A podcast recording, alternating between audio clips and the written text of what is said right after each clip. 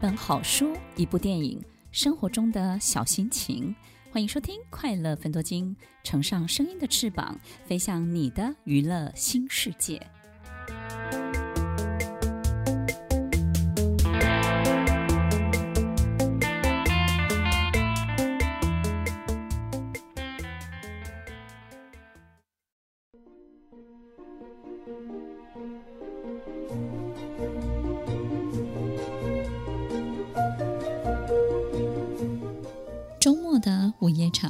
快乐芬多精，Emily 带给你自在好心情，最舒服的姿势，最安静的角落，享受一个人的夜生活。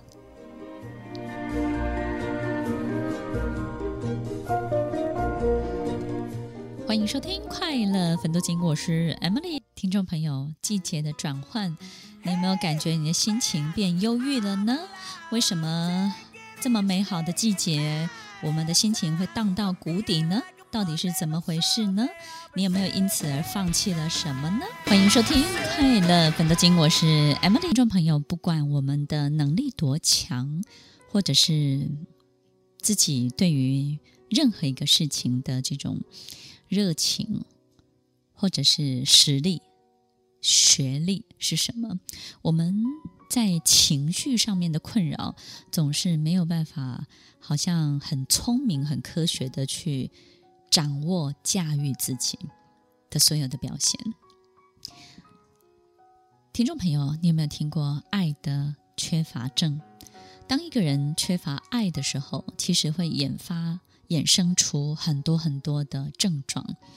但是我们可能从生理上面。或者是从很多行为表现上面可以治标，但是治不了本。这个本呢，就是这个人或者是他的所有的状态里头，其实是极度极度的缺乏爱的。所以，当一个人极度的缺乏爱的时候呢，他所有的症状就会以各式各种不同的这个面貌表现出来。所以，有时候我们会不知道到底得罪。这种爱的缺乏症的人，哪一个地方？有时候你不知道自己说错哪一句话，也不知道到底是什么惹他们不开心、不高兴。他们的情绪、他们的心情，好像瞬间就会变脸，一下子就荡到谷底。有时候你不知道如何跟他们相处，但是总是觉得在每一刻在一起的过程都好累，好累。因为你要给予的，好像永远都喂不饱，而这样的人，好像他在你旁边总是极度的无助。另一端比较极端的表现就是极度的给予，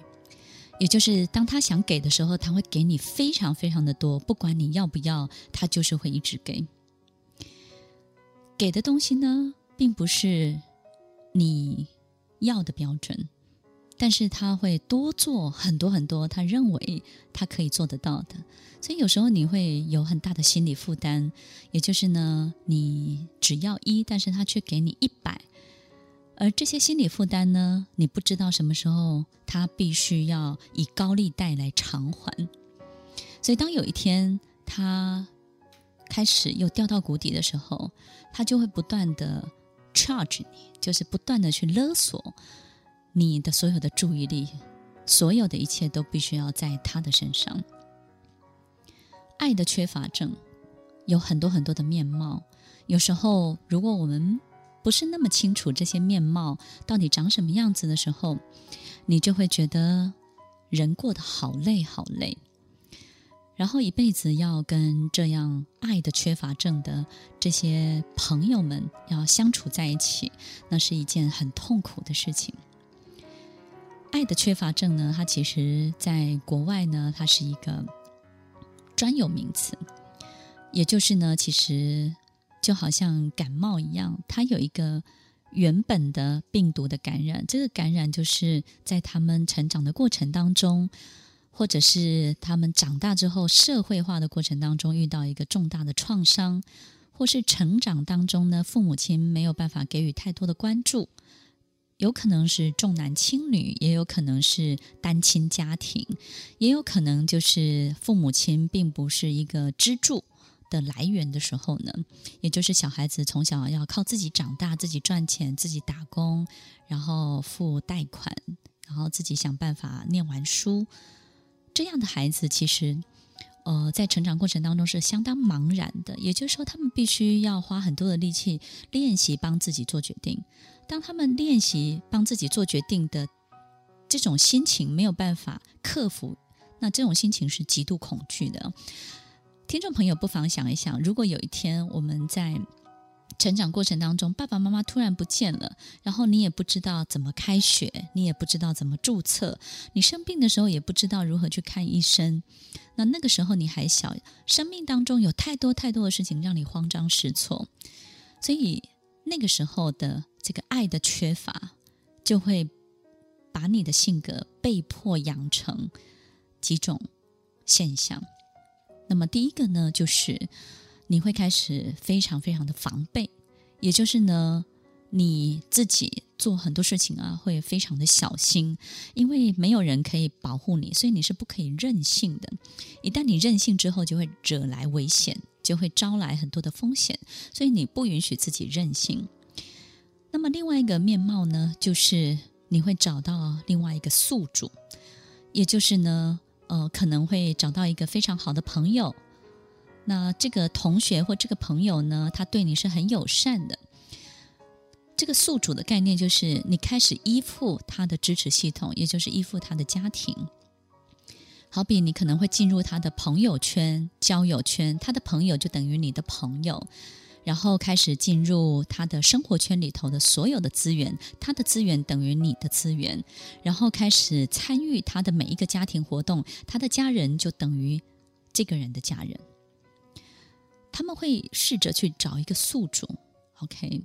那么，也许不是朋友，也许是在成长过程当中，他们学会了一个很好的方法。这个方法就是，他找到一个保护伞，是可以保护他的。那那个就是师长长辈，所以在他们身上也会养成极度讨好长辈。那遇到长辈、遇到老板或遇到主管，他们就会把自己呢表现得非常的乖巧。但是在工作的过程当中，就发现哎，奇奇怪怪的事情发生了，跟你所谓认识的他不太一样，好像这样的人变成双面人了。听众朋友，爱的缺乏症，其实在我们的社会里头不断不断的泛滥着。也许他没有明显的行为，但是他却危害了在我们生活圈、关系圈当中，变成了一个未爆的炸弹。听众朋友，在我们现代的社会里头，为什么爱的缺乏症这么的严重呢？嗯，我觉得其实我们都忽略了在小的时候家庭的功能，然后在家庭的功能没有办法健全的时候，就是家庭没有办法提供功能的时候，在学校里头还不足够，在教学上面呢可以补。补充完这样的一个功能。我自己在国外念书的时候，在一个学校里头，有一天我们的教授带着大家到学校里头去实习，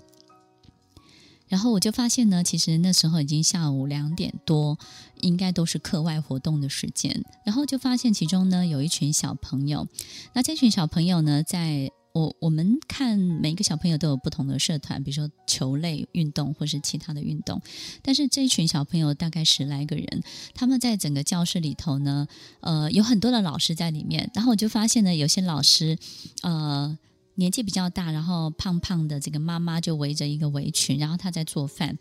然后呢，就有一个呃，我记得是一个垒球的教练，非常壮的一个男老师，他就在那边教小朋友，就是堆积木，然后做很多，还有打扫打扫的事情。然后一开始的时候呢，我以为他们在扮家家酒，好，就是好像在演戏。后来我们才发现说，啊，那群小朋友他们就是每一天都非常非常期待这个下午两点以后的那个时光。我问他们为什么，他说，这就是我期待中的家。然后我我就希望有这样的爸爸跟这样的妈妈，然后我很开心有这样的妈妈可以跟我说话，有这样的爸爸可以教我做什么样的事情。然后妈妈也会唠叨我，妈妈也会骂我，因为我没有把昨天。交代好的事情做好，但是呢，他骂了我之后呢，他又抱抱我，然后跟我讲说没有关系，妈妈还是很爱你的。虽然他们好像在角色扮演，然后扮家家酒，每一天下午两点多到四点就是他们的家庭的时光。那这群小朋友，他们的背景都是父母亲吸毒或者是犯罪，然后在牢里面，然后他们是由这个社工单位送来学校念书。每一个人的背景都不太一样，或者是父母亲失踪，好，那失去家庭功能，由学校来替代，然后做这样的一个社团活动，相当的有意义。因为我看到所有的小朋友都非常非常的健康。其实那个时候我参与，然后并且亲眼看到之后，心里有很多的感触，就是说，其实人活在这个世界，生活在这个地球。人们是可以有社群的功能，透过社群的功能来帮助彼此。所以，当这这样的小孩他长大以后遇到一个很好的这个班级，或者是遇到一个很好的学校，或是进入一个非常好的公司，而这些公司呢，可以取代，或者是稍微去补足这个。不足的家庭功能，好比说一个很好的长官，然后他对待你的方式是非常健康的，他会念你、唠叨你，然后会指责你，但是他同时还是会给你机会、给你舞台、栽培你。那他就是一个很重要的父亲，或者是类似母亲这样的一个功能。但是爱的缺乏症的这些小朋友，如果在他成长过程当中，他没有得到这样辅辅导的帮助，或者是这种辅助作用的话呢？他们在进入社会之后，就会开始出现很多这种爱的缺乏症，他必须要有的这种索取跟勒索的行为。